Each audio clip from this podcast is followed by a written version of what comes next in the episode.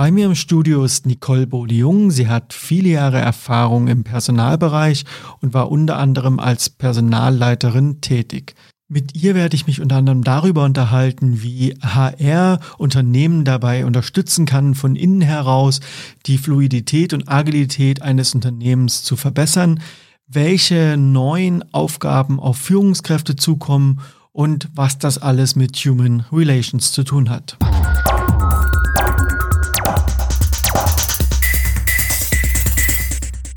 Liebe Nicole, ich freue mich, dass du hier bist. Erzähl mir doch mal, was ich mir unter humanen Ressourcen vorstellen muss.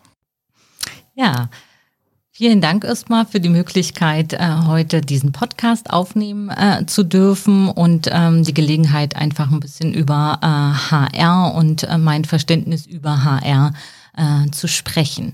Ja, was ist mein Verständnis äh, von Humanressource? Äh, ist ja ein ähm, äh, tayloristischer äh, Begriff, ähm, der ähm, aus den 50er Jahren kommt und ähm, Humanressource ist äh, häufig äh, das Verständnis äh, in Organisationen, was ich erlebe, dass ähm, Menschen als ähm, Kostenfaktor gesehen äh, werden und äh, sozusagen als austauschbarer äh, Faktor in einer Organisation.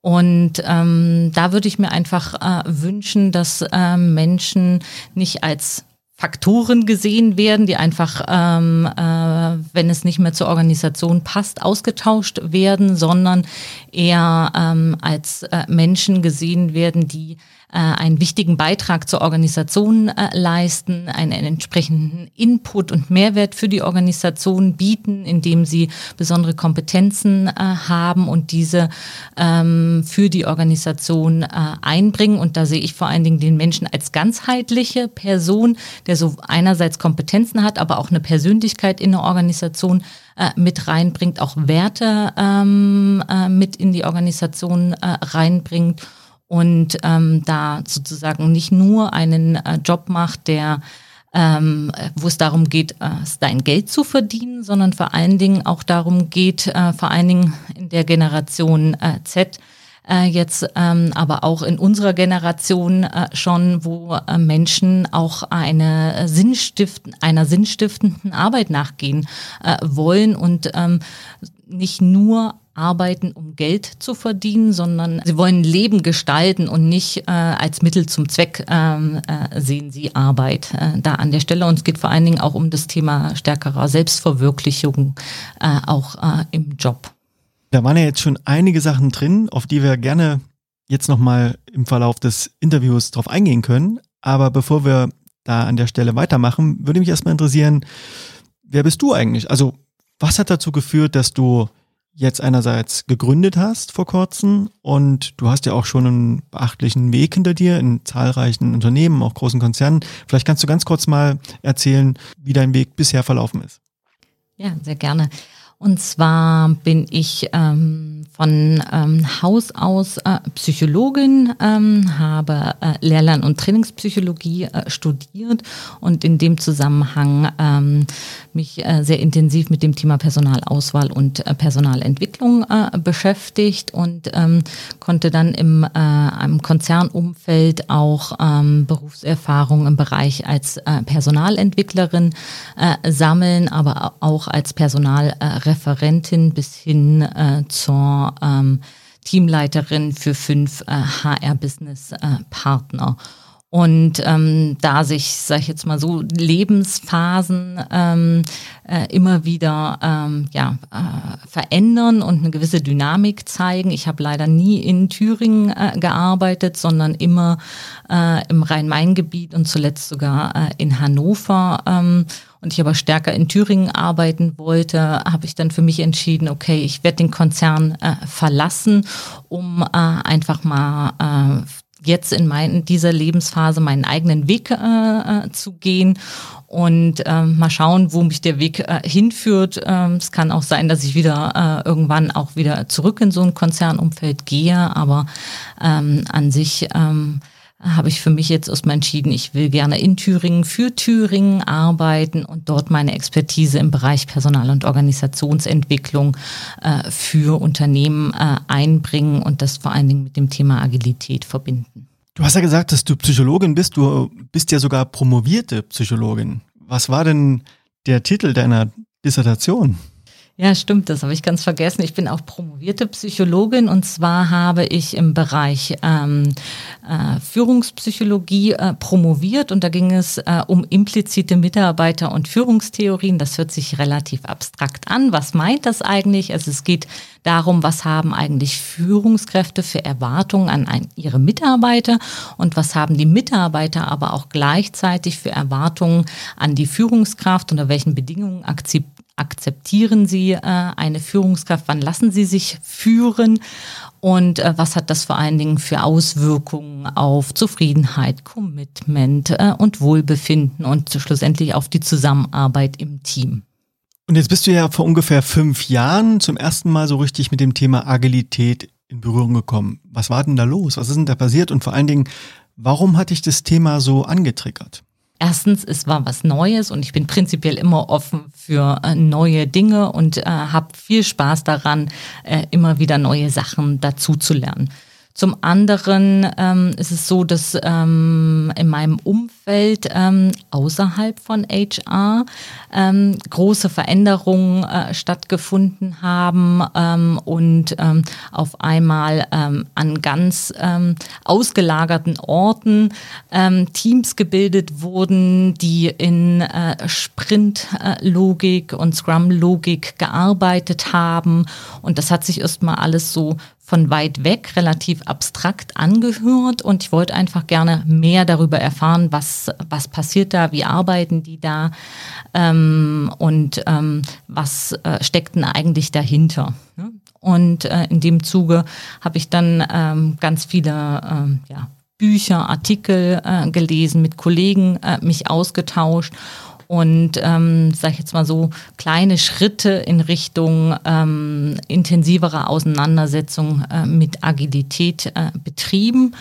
Und ähm, habe das jetzt über die letzten Jahre ein bisschen ähm, ausgeweitet, ähm, vor allen Dingen ähm, bei meiner äh, letzten Station als äh, Leiterin Personalentwicklung, wo wir sehr äh, selbstbestimmt ähm, ähm, ein Team, ähm, ja, wo ich sehr selbstbestimmt ein Team äh, führen äh, durfte aufgrund von ähm, sehr besonderen Rahmenbedingungen und wo ich äh, sehr stark erleben durfte, wie motivierend das auf die Kollegen war, wie ähm, ja, herausfordernd das an der einen oder anderen Stelle für mich gewesen ist, ähm, auch loszulassen ähm, als äh, Führungskraft. Ähm, und ähm, vor allen Dingen den Wechsel ähm, zu erleben von einer Führungskraft, die sehr ähm, über Kontrolle geführt hat und ich schon immer äh, jemand gewesen bin, der über viel Freiräume einfach geführt hat und habe verschiedene ähm, ja, Methoden einfach eingesetzt. Wir haben ein Board entwickelt, wo wir unsere Anfragen gesammelt haben und ähm, über die Zeit immer geguckt haben, welche Anfragen hat wer in Bearbeitung. Ähm, wir haben ähm, Unterschied, wir haben sehr intensiv darüber gesprochen, okay, wer hat welche Verantwortung und zwar klar aufgrund der äh, unterschiedlichen oder der besonderen Rahmenbedingungen, dass ich äh, ganz stark auf die Unterstützung des Teams auch angewiesen bin, wo wir ganz viel auch verteilt haben von Aufgaben und wo ich mir sozusagen das Commitment auch abgeholt habe äh, der Kollegen. Und das war eine ganz spannende Zeit, wo ich äh, einfach mal auch erleben durfte, was sozusagen agiles Arbeiten äh, mit mir als Person ähm, einerseits, aber auch in meiner Führungsrolle äh, gemacht hat. Und da habe ich einfach auch gesehen, dass da ganz, ganz viel Potenzial einfach auch dahinter steckt. Ja, und im Vorgespräch hast du mir ja auch gesagt, du bist sogar ausgebildet zum Agile Coach. Das hast du auch noch sozusagen im Zuge dieser Lernreise, die du gerade beschrieben hast, mit eingebaut. Du hattest vorhin erzählt, dass du beobachten konntest, wie Teams plötzlich an andere Orte ausgelagert wurden und dann plötzlich in Sprints gearbeitet haben. Was glaubst du denn, warum das passiert ist? Warum hat man diese Teams einfach ausgelagert? Das war wahrscheinlich im Konzernumfeld. Genau, das war im Konzernumfeld und ähm, das war ähm, unterschiedlichen äh, Themen geschuldet. Einerseits ähm, hatte man einen unheimlich hohen Veränderungsdruck und man brauchte eine gewisse Schnelligkeit, äh, um Ergebnisse zu liefern und hat bewusst die Kollegen an, ein, an, an einen anderen Ort ähm, äh, zusammengeführt, damit die möglichst ähm, ja, frei äh, von ihrer bisherigen Arbeit auch äh, arbeiten konnten. Ne? Also man hat die komplett sozusagen von ihren Funktionen ähm, dafür freigestellt ne? und damit die sehr konzentriert arbeiten äh, durften äh, und konnten. Und ähm, ja, und der Hauptgrund war eigentlich der hohe Druck, Ergebnisse zu liefern und man war sich bewusst, dass man Sachen einfach ändern muss. Du hast es gesagt, damit die konzentriert und schnell arbeiten konnten und schnell gute Ergebnisse liefern konnten, musste man sie quasi von ihren eigentlichen Funktionen entbinden, musste sie regelrecht an einen anderen Ort setzen. Was sagt uns das eigentlich über unsere Unternehmen, im Speziellen über unsere Konzerne? Ich habe Konzernarbeit immer als ähm, ein sehr langsame und ähm, ja, mit vielen äh, Entscheidungsschleifen ähm, verbundene Arbeit äh, erlebt. Ne? Also es gab viele Hierarchiestufen, viele Schnittstellen, die einfach mit ähm, ähm, beachtet werden mussten, mit einbezogen werden mussten, durften und sollten. Ähm, und ähm, bis so eine Entscheidung ähm, durchgelaufen ist, hat es teilweise auch Monate gedauert, ähm, bis die dann schlussendlich getroffen wurde oder vielleicht auch nicht. Ne? Und das ähm, war ein wesentlicher Grund ähm, dafür, dass man äh, die Kollegen auch verlagert hat, einfach um schneller Entscheidungen treffen zu können äh, und da auch ein bisschen flexibler werden äh, zu können. Ne? Also weil Konzerne sind in der Regel riesengroße Tanker, die sich nicht äh, wirklich gut ähm, äh, bewegen lassen, wenn sie mal eine gewisse Richtung eingeschlagen haben. Jetzt stelle ich mir natürlich parallel dazu die Frage, wenn Dinge einfach so lange dauern, weil wir uns so viele Schleifen eingebaut haben. Wahrscheinlich hat das auch was mit Hierarchie zu tun, dass man über verschiedene Hierarchiestufen, vielleicht über verschiedene Abteilungen hinweg Entscheidungsprozesse laufen lassen muss. Dann ist das ja erstmal auch für die direkte Wertschöpfung eigentlich katastrophal, weil wenn ich schnell gute Ergebnisse erreichen möchte und das im Konzern einfach nicht kann, dann stelle ich mir natürlich jetzt die Rückfrage, was muss ich eigentlich verändern im Konzern, damit auch so ein großer Tanker wieder schnell und wendig werden kann, wie eben so eine kleine ausgelagerte Einheit die einfach mal machen dürfen? Meiner Meinung nach müsste man sich äh, darüber Gedanken äh, machen. Einerseits, ähm, wie sozusagen ist unsere Struktur denn äh, da an der Stelle? Welche, wie viele Hierarchieebenen haben wir eigentlich? Wer hat welche Entscheidungsbefugnisse? Und vor allen Dingen ähm, machen Prozesse, so wie wir sie leben, eigentlich auch Sinn? Also das sind die drei äh, Aspekte. Einmal über die Struktur nachzudenken über ähm, die Prozesse ähm, nachzudenken und über Entscheidungen ähm, auch nachzudenken und Entscheidungsbefugnisse auch vor allen Dingen ähm, stärker auch ähm, an die Mitarbeiter zum Beispiel abzugeben. Wenn wir jetzt von HR reden, dann reden wir weiterhin von übersetzt Human Resources und ähm, meinen ja weiterhin auch im Grunde genommen in Silo. Also HR in der klassischen Konzernwelt ist genauso ein Silo wie der Finanzbereich oder die Produktion, die Entwicklung und so weiter und so fort. Siehst du denn da gerade unter dem Hinblick auch mehr Agilität zu ermöglichen? Siehst du da Anknüpfungspunkte, wie HR sich für diese veränderte Zukunft, für die veränderten Rahmenbedingungen, die wir auch immer mehr erleben, sich aufstellen muss, um hier Verbesserungen ermöglichen zu können. Ja, ganz klar äh, sehe ich da äh, einzelne Ansatzpunkte. Allein schon mal ähm, dieses Silo-Denken äh, zu durchbrechen und nicht äh, zu sagen, das ist jetzt der Produktionsbereich und das ist der Finanzbereich und das ist der HR-Bereich, sondern ähm, diese Grenzen entsprechend aufzubrechen und vor allen Dingen Grenz überschreitend auch ähm, Teams äh, in der Organisation äh, zu etablieren und äh, stärker ähm, und weniger in Funktionen und Bereichen zu denken, sondern stärker eben in Rollen äh, vor allen Dingen zu denken und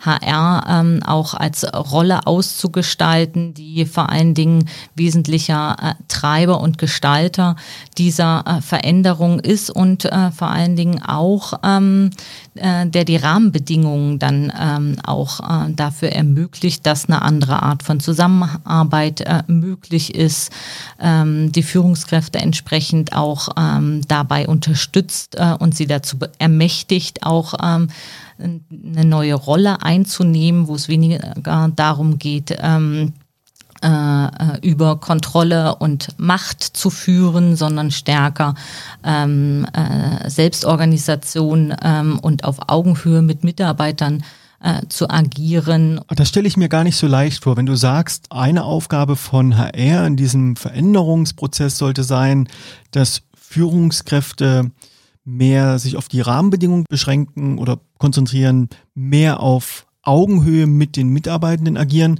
Ich würde jetzt mal ganz provokativ sagen, das könnten Sie ja heute auch schon machen. Also wenn ich Führungskraft bin, mich hat ja niemand gezwungen, von oben herab zu denken. Mich hat ja auch niemand gezwungen, Menschen fremd zu steuern. Was glaubst du, was verhindert das, dass es heute oftmals nicht so ist, dass das, was du gerade beschrieben hast, wo du glaubst, dass das für die Unternehmen in Zukunft Erfolgsfaktoren sind, dass man das erreicht. Was hat dazu geführt, dass wir so ein Führungsverständnis haben, wie wir es heute oft erleben? Und nochmal nachgefragt, wie muss man das in der Praxis betrachten, dass das möglich ist, dass diese andere Form der Führung auch funktioniert? Also das äh, Führungsverständnis, was ich äh, äh, in der Praxis erlebe, basiert ja auch ähm, auf ähm, alten äh, Führungsmodellen. Und im Endeffekt haben wir ja auch ähm, durch eine hierarchische oder durch eine hierarchische Struktur im Endeffekt Rahmenbedingungen geschaffen, wo wir ähm, den Mitarbeitern bis hin den, zu den Führungskräften Verhaltensweisen angelernt haben, dass sie bestimmte Stufen erreichen müssen, um bestimmte ähm, Stati damit äh, zu bekommen, bestimmte Entlohnungen äh, zu erhalten, bestimmte äh, äh, Prestige äh, im Unternehmen zu erhalten, bestimmten Einfluss zu nehmen und Entscheidungen zu treffen. Und das ist ja das, was wir den äh, Führungskräften vorgelebt haben. Und das ist das, wie sie auch in Unternehmen sozialisiert wurden. Und ähm, Führungskräfte haben auch so oftmals hart darauf hingearbeitet, eine gewisse Funktion und Position im Unternehmen äh, zu erreichen ne? und sind daher auch bewusst stolz darauf, das jetzt geschafft äh, zu haben. Und ähm, jetzt äh, von ihnen auf einmal ähm, an bestimm äh, ein bestimmt anderes Verhalten abzufordern, ähm, das ähm, tut dem einen oder anderen da schon äh, sehr schwer ne, äh, weil, es, weil sie es einfach anders gelernt haben. Jetzt gehen wir noch mal ein bisschen in die Praxis rein. Das, was du beschrieben hattest mit diesen, dass man da so Teams auslagert in so separate Einheiten, so rausnehmen aus dem ganzen Konzern, aus den Linien. Ich erlebe das auch gerade bei einem Kunden, sehr hierarchisch strukturiertes Unternehmen, klassisch terroristisch organisiert und auch genau das, was du vorhin beschrieben hast. Ähm, es gibt ein Problem, muss schnell was geliefert werden, muss eine gute Qualität haben. Was haben wir gemacht? Wir haben erstmal Menschen wirklich rausgenommen aus der Linie und haben wirklich in, einem, in einer parallelen Einheit einfach agile Teams aufgebaut. Ein Seiteneffekt davon war, dass die ganzen Führungskräfte, die ganzen Linienführungskräfte plötzlich keinen direkten Durchgriff mehr hatten auf die Leute. Und oh Wunder, es gab keinerlei Probleme. Die Leute haben sehr gut zusammengearbeitet, die haben sehr schnell zusammengearbeitet, die haben das, was sie erreichen sollten, in der Zeit geschafft, in der es vorgegeben war. Es war ein sehr ambitionierter Termin. Und jetzt könnte ich ja mal provokant sagen, eigentlich könnte man jetzt beobachten, dass es diese ganzen Führungskräfte, die da vorher alle immer noch im Wörtchen mitgespielt haben und den Eindruck erzeugt haben, ohne sie geht es nicht, sie halten den Laden zusammen, jetzt eines Besseren belehrt wurden. Was mache ich in dem Fall? Ich glaube nicht, ähm, dass Führungskräfte gänzlich ähm, äh, überflüssig äh, sind. Weil eine wichtige Funktion äh, von Führung ist meiner Meinung nach ähm, auch ähm, Orientierung und Sicherheit äh, äh, mitzugeben und vor allen Dingen Rahmenbedingungen für Mitarbeiter äh, zu schaffen, ähm, wo sie vor allen Dingen selbst organisiert ähm, auch arbeiten äh, können und ähm, schlussendlich auch einen Rahmen geben beziehungsweise gemeinsam mit ihnen äh, auch äh, Lösungen entwickeln. Also die Führungskraft hat sich ja eher in Richtung, ähm, ja auch vielleicht ähm, als Coach entwickelt, der ähm, weniger sozusagen äh, als ähm, Fachexperte äh, in den Teams ähm, mitarbeiten äh, muss, sondern stärker eine moderative oder Coaching-Rolle und die Mitarbeiter entsprechend unterstützt, ähm, wie ähm, sie zu äh, den besten Ergebnissen kommen und äh, zur besten äh, Lösung im Sinne des Kundens. Das ist natürlich jetzt schon ein ganz schönes Delta, was da aufgemacht wurde. Wenn ich mir überlege, auf der einen Seite war ich bisher eine Führungskraft, die jahrelang mit Blut, Schweiß und Tränen mich dort über verschiedene Hierarchiestufen vorgekämpft habe, regelrecht. Heute habe ich diesen tollen Firmenwagen, ich habe diesen tollen Bonus. Ich habe viele Vorzüge, die ich einfach vor Jahren am Anfang meiner Karriere nicht hatte. Und plötzlich kommt jemand zu mir und sagt, die neue Führungskraft muss aber Rahmenbedingungen gestalten, muss coachen. Also coachen bedeutet ja im Grunde genommen eine absoluten Freiwilligkeit, ohne Macht und Hierarchiegefälle, in einem absoluten Vertrauensverhältnis miteinander zu agieren. Ist das überhaupt möglich? Und wenn ja, wie ist es möglich? Also was muss Personalentwicklung leisten, damit diese Brücke gebaut werden kann? Ich bin davon überzeugt, dass das äh, möglich äh, ist. Sicherlich wird es nicht für äh, jede Führungskraft da ähm, erstmal den gleichen Weg geben. Und ähm, zweitens ähm, hat das ja viel mit dem Selbstverständnis ähm, ähm, der Person auch vor allen Dingen äh, zu tun. Und ähm, ich glaube, äh, wir können das schaffen, indem wir ähm, den Führungs mit den Führungskräften in einen äh, bewussten Austausch darüber gehen, was ähm, hat sie denn in der Vergangenheit erfolgreich gemacht? Was waren gute äh, äh, Verhaltensweisen, dass sie ähm, erfolgreich ähm, ihr Unternehmen äh, geleitet haben? Und auf der anderen Seite äh, vor dem Hintergrund, äh, wenn man sich flexibler und ähm, äh, ähm, und angepasster an den Markt aufstellen will, was braucht es denn da zukünftig äh, für äh, Verhaltensweisen, ähm, die dafür förderlich sind, aber welche von unseren gelernten Verhaltensweisen ähm, behindern uns da schlussendlich auch. Ne? Und da muss äh, man, glaube ich, bewusst in eine Diskussion mit den Führungskräften auch äh, reingehen und sie dabei unterstützen, für sich auch zu erkennen, ähm, kann und will ich äh, diesen Weg einerseits gehen ne, und bin ich bereit, da an bestimmten Stellen auch äh, loszulassen von äh, liebgewonnenen äh, Verhaltensweisen, aber auch zu schauen, welchen äh, Gewinn äh, kann ähm, diese ähm, neue Form des Arbeitens und auch der anderen Art äh, von äh, Führung auch äh, einem bieten. Ne? Ein großer Vorteil ist zum Beispiel das Thema Verantwortung. Ne? Als Führungskraft ähm, war man es gewohnt, äh, sozusagen und auch als Geschäftsführer zum Beispiel äh, die Verantwortung allein auf seinen Schultern äh, zu tragen und durch ähm, äh, eine deutlich selbstbestimmte Organisation kann man diese Verantwortung auch stärker auf die Schultern äh, aller auch ähm, äh, verteilen, äh, beziehungsweise lädt sie auch stärker dazu ein, auch äh, stärker in Verantwortung mit rein äh, und ähm, da auch ihren Anteil am Unternehmenserfolg entsprechend mit einzubringen. Und jetzt haben wir ja gesagt, diese Folge steht ja unter dem Schwerpunkt HR agil. Wir bleiben bei unserem Beispiel. Wir haben also jetzt mehrere separate agile Teams aus den bekannten Gründen.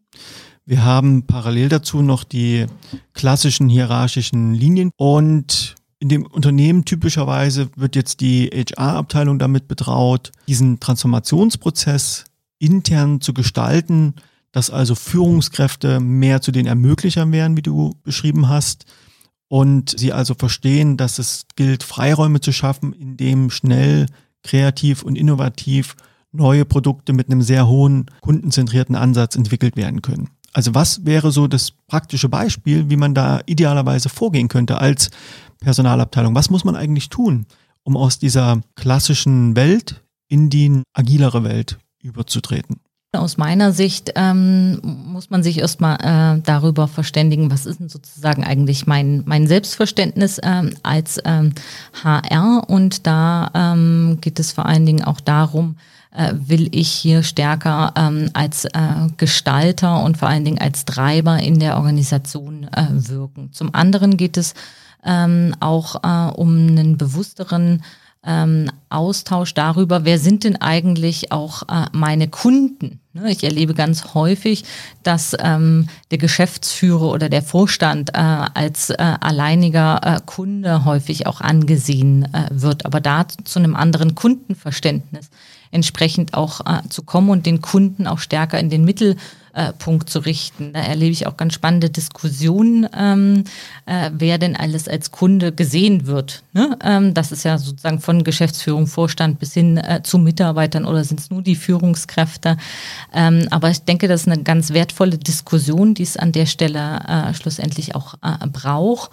Und ähm, es braucht vor allen Dingen ähm, auch Mut, da neue Wege äh, zu gehen und äh, einfach auch Sachen mal auszuprobieren und ähm, äh, zu versuchen, HR ähm, äh, auch in äh, einzelnen äh, Rollen beziehungsweise in Teams ähm, auch ähm, dort zu diesen Teams auch zu gehen, zu gucken, wie arbeiten die denn eigentlich, auch zu schauen vor allen Dingen, was brauchen denn äh, die ähm, äh, an Kompetenzen, ähm, damit die ähm, weiterhin äh, auch einen guten Job in Richtung Kunden machen können. Fehlt denen vielleicht noch irgendwas? Ähm, zu schauen, okay, äh, wenn die Personal ähm, brauchen, ähm, wie kann da der Prozess vielleicht einfacher gestaltet äh, werden? Ähm, oder auch, ähm, wie kann ähm, da das ganze Thema Personalentwicklung auch ganz anders äh, gedacht werden. Ne? Auch zu überlegen, können wir das nicht auch ein bisschen äh, transparenter gestalten und weniger angebotsorientiert. HR ist derjenige, der ähm, auch ähm, sich anmaßt, äh, zu sagen, was äh, denn für Kompetenzen ähm, äh, das Unternehmen braucht ähm, und stärker auch die Mitarbeiter zu fragen, was braucht ihr denn eigentlich, um euren Job gut machen zu können? Ne? Und da ähm, auch ähm, für Transparenz äh, zu sorgen, ob nun an der Wand äh, Suche biete äh, folgende Kompetenzen ähm, und es finden sich dann Mitarbeiter, die dann äh, gemeinsam zum Beispiel auch eine, eine Schulung äh, organisieren, ähm, äh, wo es nämlich auch darum geht, dass ähm, wer ist denn verantwortlich für das Thema Personalentwicklung? Ist das Personal, sind das die Führungskräfte oder ist es nicht vielleicht auch der Mitarbeiter, der für seine Weiterentwicklung ähm, auch äh, derjenige ist, der als erstes da die Verantwortung hat? Ne? Also das Thema Mitarbeiter ist der erste Personalentwickler und ähm, nicht ähm, Personal äh, soll mich mal entwickeln. Ne? Da erwarten wir ja auch sozusagen äh, von den Mitarbeitern, dass sie raus aus einer Konsumentenhaltung äh, gehen, ähm, hin zu dem, dass die ähm, wir der Meinung sind, dass äh, wir denen sehr gut zutrauen, dass sie das selbst entscheiden können, was ihnen fehlt und was sie brauchen, um äh, einen guten Job da einfach leisten zu können. Aber ist das nicht auch eine Art der Entmündigung, die wir in den agilen Teams ja gerade nicht mehr wollen, dass es irgendwo zentrale Funktionen gibt, die eine isolierte Aufgabe haben, hier in dem Fall interne Referenzen zu bedienen, nämlich eine, eine Organisation zu betrachten. Ist es wirklich notwendig, und ich frage absichtlich so rhetorisch, in der Zukunft noch solche zentralen Abteilungen zu haben, deren größter Wertschöpfungsbeitrag darin besteht, eine Organisation zu betrachten?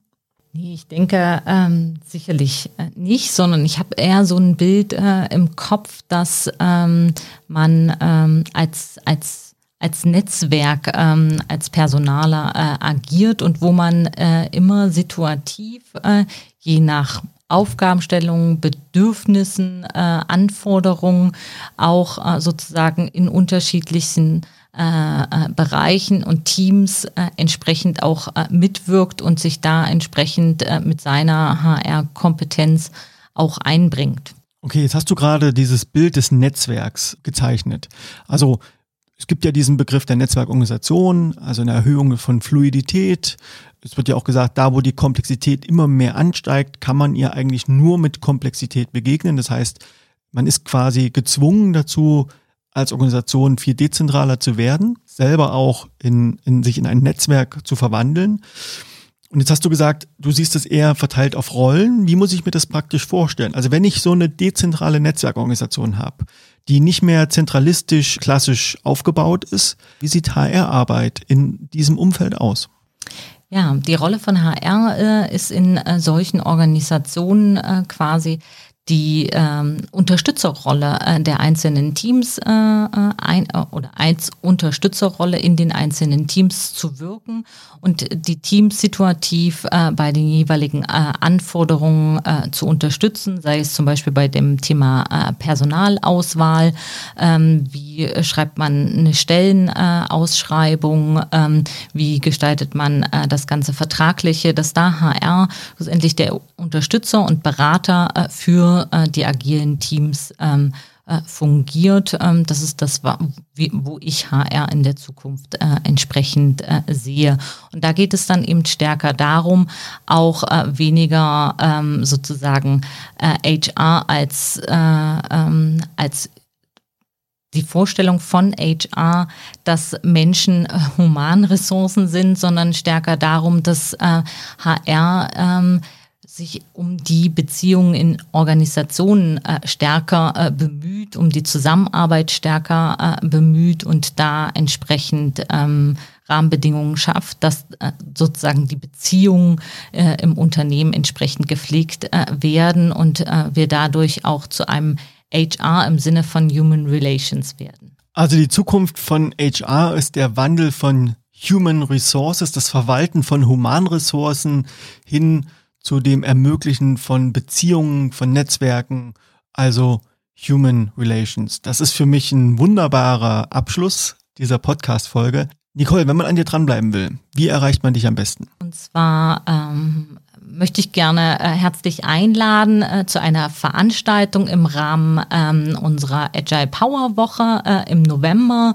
Und äh, da möchte ich äh, interessierte Personale einladen, mit mir gemeinsam HR äh, agil zu denken, agile Methoden ähm, auszuprobieren, neue Sichtweisen auf HR ähm, ähm, zu erleben und gemeinsam ähm, zu gestalten und vor allen Dingen Ideen zu entwickeln, wie man äh, da gemeinsam HR neu denken äh, kann.